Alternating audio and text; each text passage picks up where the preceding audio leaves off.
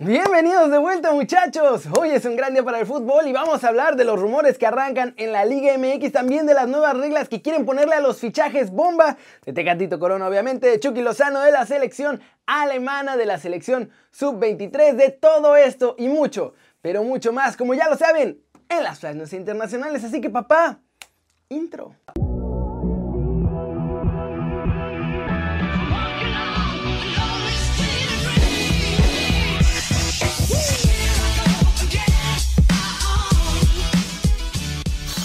Arranquemos el video con la nota One Fútbol del día. Mauri Vergara se queja de que los clubes buscan jugadores que están ya en otros equipos y le parece un acto desleal. Miren. No dejar que, se infle o, que pueda eh, explotar o, implosionar, ¿no? Este, es que no hay un sistema que gobierna la evaluación de los jugadores en nuestro país. Eh, eh, hay mucha, mucha subjetividad en cómo se evalúa un jugador. Eh, entonces, eh, de ahí de entrada, pues tienes un negocio que es difícil eh, asegurarte. Además, la ventana en donde tú puedes hacerte un jugador es pequeña, porque por lo menos en Chivas creemos que no es una, una práctica leal, o creo que es una práctica desleal el perseguir un jugador que está actualmente jugando con otro equipo, ¿no? O sea, digamos que a mí me interesa un jugador de equipo X, este equipo X está en la semifinal de la Liga MX, yo ya quedé eliminado, quiero ese jugador y yo estoy llamándole a su, a su agente o llamándole a él y, y, coqueteándolo para que se venga Chivas, ¿no? O sea, yo lo que estoy haciendo es boicoteando al equipo el que está y créanme, sucede y ha sucedido con Chivas que mientras nosotros estamos en una disputa, en una competencia, hay otros equipos eh, eh, hablándole a nuestros jugadores y a veces esa eh, ni siquiera es real,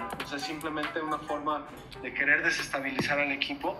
A mí me parece algo muy desleal y, y que no es una competencia sana.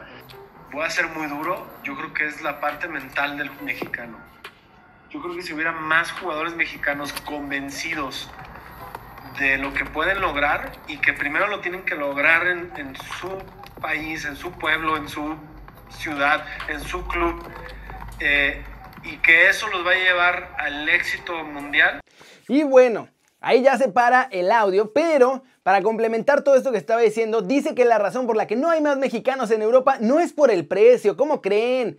Es por el ego de los jugadores que porque ya jugando en México ya sienten que ya la armaron y no quieren salir ellos. Bueno, y recuerden que si quieren saber todo de la Liga MX pueden bajar la app de OneFootball, es gratis y el link está aquí abajo. Y siguiente noticia muchachos, siguiente noticia. Ya empieza a haber rumores de cambios de entrenador en la Liga MX y también de intercambios de jugadores. Peligro en Juárez. Los Bravos no andan bien y es por eso que al club, a pesar de que está teniendo más paciencia porque no hay descenso, ya le está empezando a entrar la idea de echar a Luis Fernando Tena. Los Bravos están a 6 puntos de la quema porcentual y no quieren arriesgarse de más. Si no ganan el siguiente partido podría ser el último del flaco Tena con ellos. El futuro de Leo Fernández parece lejos de los Tigres y no, no va a ser en Toluca porque los felinos piden mucha lana y no les alcanza. Los dos clubes que han empezado a preguntar por el uruguayo son el América y Cruz Azul. Desde el extranjero también lo quiere Peñarol de Uruguay. En Cruz Azul, Corona parece que seguirá todavía un rato más ahí, ¿eh? El portero y el club arrancaron las negociaciones de su renovación y de concretarse, Sebastián Jurado sería el sacrificado y lo mandarían a otro equipo dentro de la misma Liga MX. ¿Cómo la ven? Estamos a medio torneo, pero ya empiezan los rumores de fichajes y también, obviamente, aunque los clubes tienen más paciencia porque no hay descenso, ya no tarda en empezar a caer la guillotina de los entrenadores en la Liga MX. Cortecito internacional. La Asamblea de Clubes Europeos está pensando prohibir las transferencias, muchachos, ojo, de jugadores entre los clubes más grandes de la UEFA. Así como lo oyen, muchachos, se vienen muchas decisiones en el fútbol europeo, donde quieren prohibir que los clubes más importantes del mundo puedan comprar o vender jugadores entre ellos. Esto para evitar los fichajes de locura por cientos de millones de euros y que así, en caso de que pase algo como ahora con la pandemia, los clubes no estén totalmente endeudados. La idea es que solo los clubes podrán comprar y vender jugadores con clubes que estén en un punto diferente de su ranking de la UEFA. Los organizarán, obviamente en diferentes grupos según su poder. La única manera en que un jugador del Real Madrid, por ejemplo, podría ir a un club como el del Bayern sería cuando su contrato expire porque no van a poder ni vender ni comprar entre ellos. ¿Cómo la ven? Y esto va de la mano con esta nueva Champions que quieren armar, que ya no va a ser como la actual, sino que va a ser una liga como si fuera un torneo largo, con diferentes categorías hasta que habrá descensos y ascensos. Que esencialmente la Europa League sería el ascenso y la Champions sería la liga principal. ¿Cómo ven? Y vámonos. ¡Vámonos! Con el resumen de los mexicanos en el extranjero, logrando todo porque hoy fue martes de Tecatito. Pero vamos a empezar con Chucky Lozano, porque los últimos reportes en Italia han confirmado que nuestro Muñe Diabólico está listo para jugar frente al Milan el 13 de marzo. Además, es un regreso fundamental porque en los próximos días juega contra los Rossoneri y luego contra la Juve y posteriormente contra la Roma.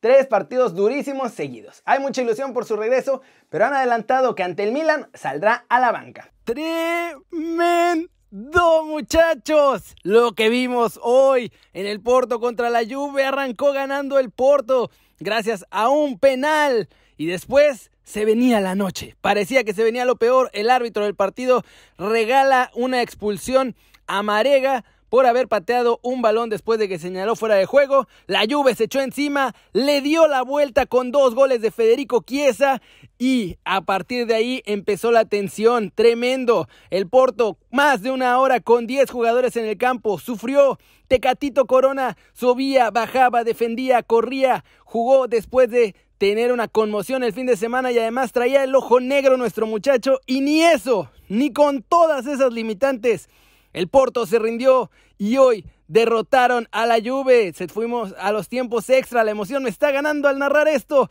Y ahí, con un golazo de Sergio Oliveira, se ponían de nuevo al frente en el global. Y ahora la Juventus necesitaba dos goles más. 2 a 2 el marcador en el Juventus Stadium. Y con eso 4-3 en el global. Pero dos minutos después llegaría Rabiot con un cabezazo que agarró desprevenidos a todos y ponía el 3 a 2 que ponía tensión total. Además, quedaban 3 minutos modo que agregar el árbitro, pero aguantó, aguantó el Porto y con mucha valentía, con mucho corazón y con mucho tecatito Corona que jugó hasta gran parte del segundo tiempo extra, clasificaron a los cuartos de final en estas noches mágicas de la Champions. Sí, me por ahí me dieron el partido pasado un golpe, me sentí bien, gracias a Dios salió en el examen nada, solamente una contusión, un golpe.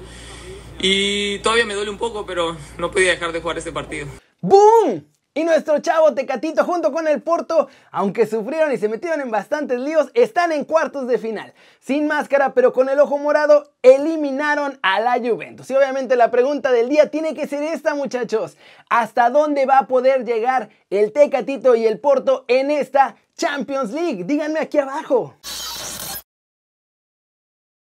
Tremendas noches mágicas, muchachos. El Borussia Dortmund elimina al Sevilla en la vuelta allá en Alemania. Los alemanes, el Borussia Dortmund había ganado 3 a 2 en la ida y en la vuelta terminaron 2 a 2 empatados. Erling Brut Holland marcó doblete en este partido, haciendo cuatro goles en la eliminatoria.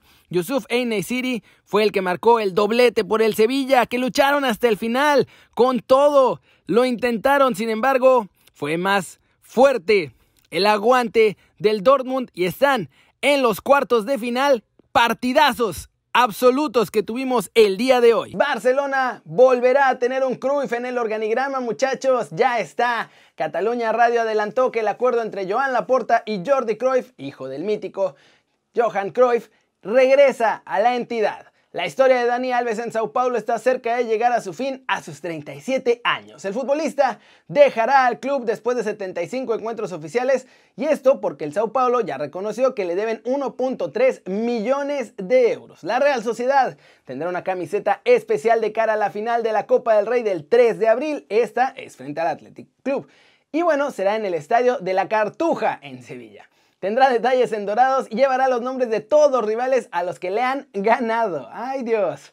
El entrenamiento del Real Madrid dejó buenas noticias para los merengues porque Sergio Ramos y Eden Hazard ya realizaron ejercicios con balón.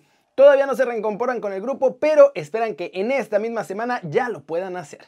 La selección alemana anunció la salida de Joachim Löw de la Mannschaft después de la Euro. Y de inmediato, pues obviamente salieron candidatos, pero Jürgen Klopp fue el primero en rechazar que va a llegar a la selección alemana, así que ahora el candidato principal, el número uno, es Hansi Flick.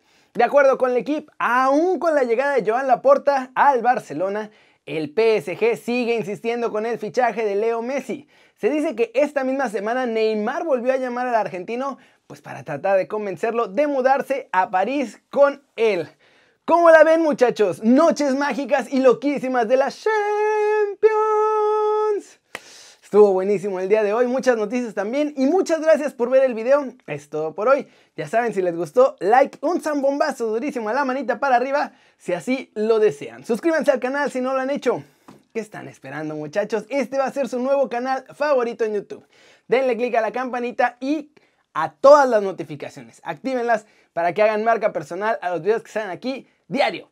Yo soy Kerry como siempre me da mucho gusto ver sus caras sonrientes, sanas y bien informadas. Y aquí nos vemos mañana desde la redacción. Chau, chau.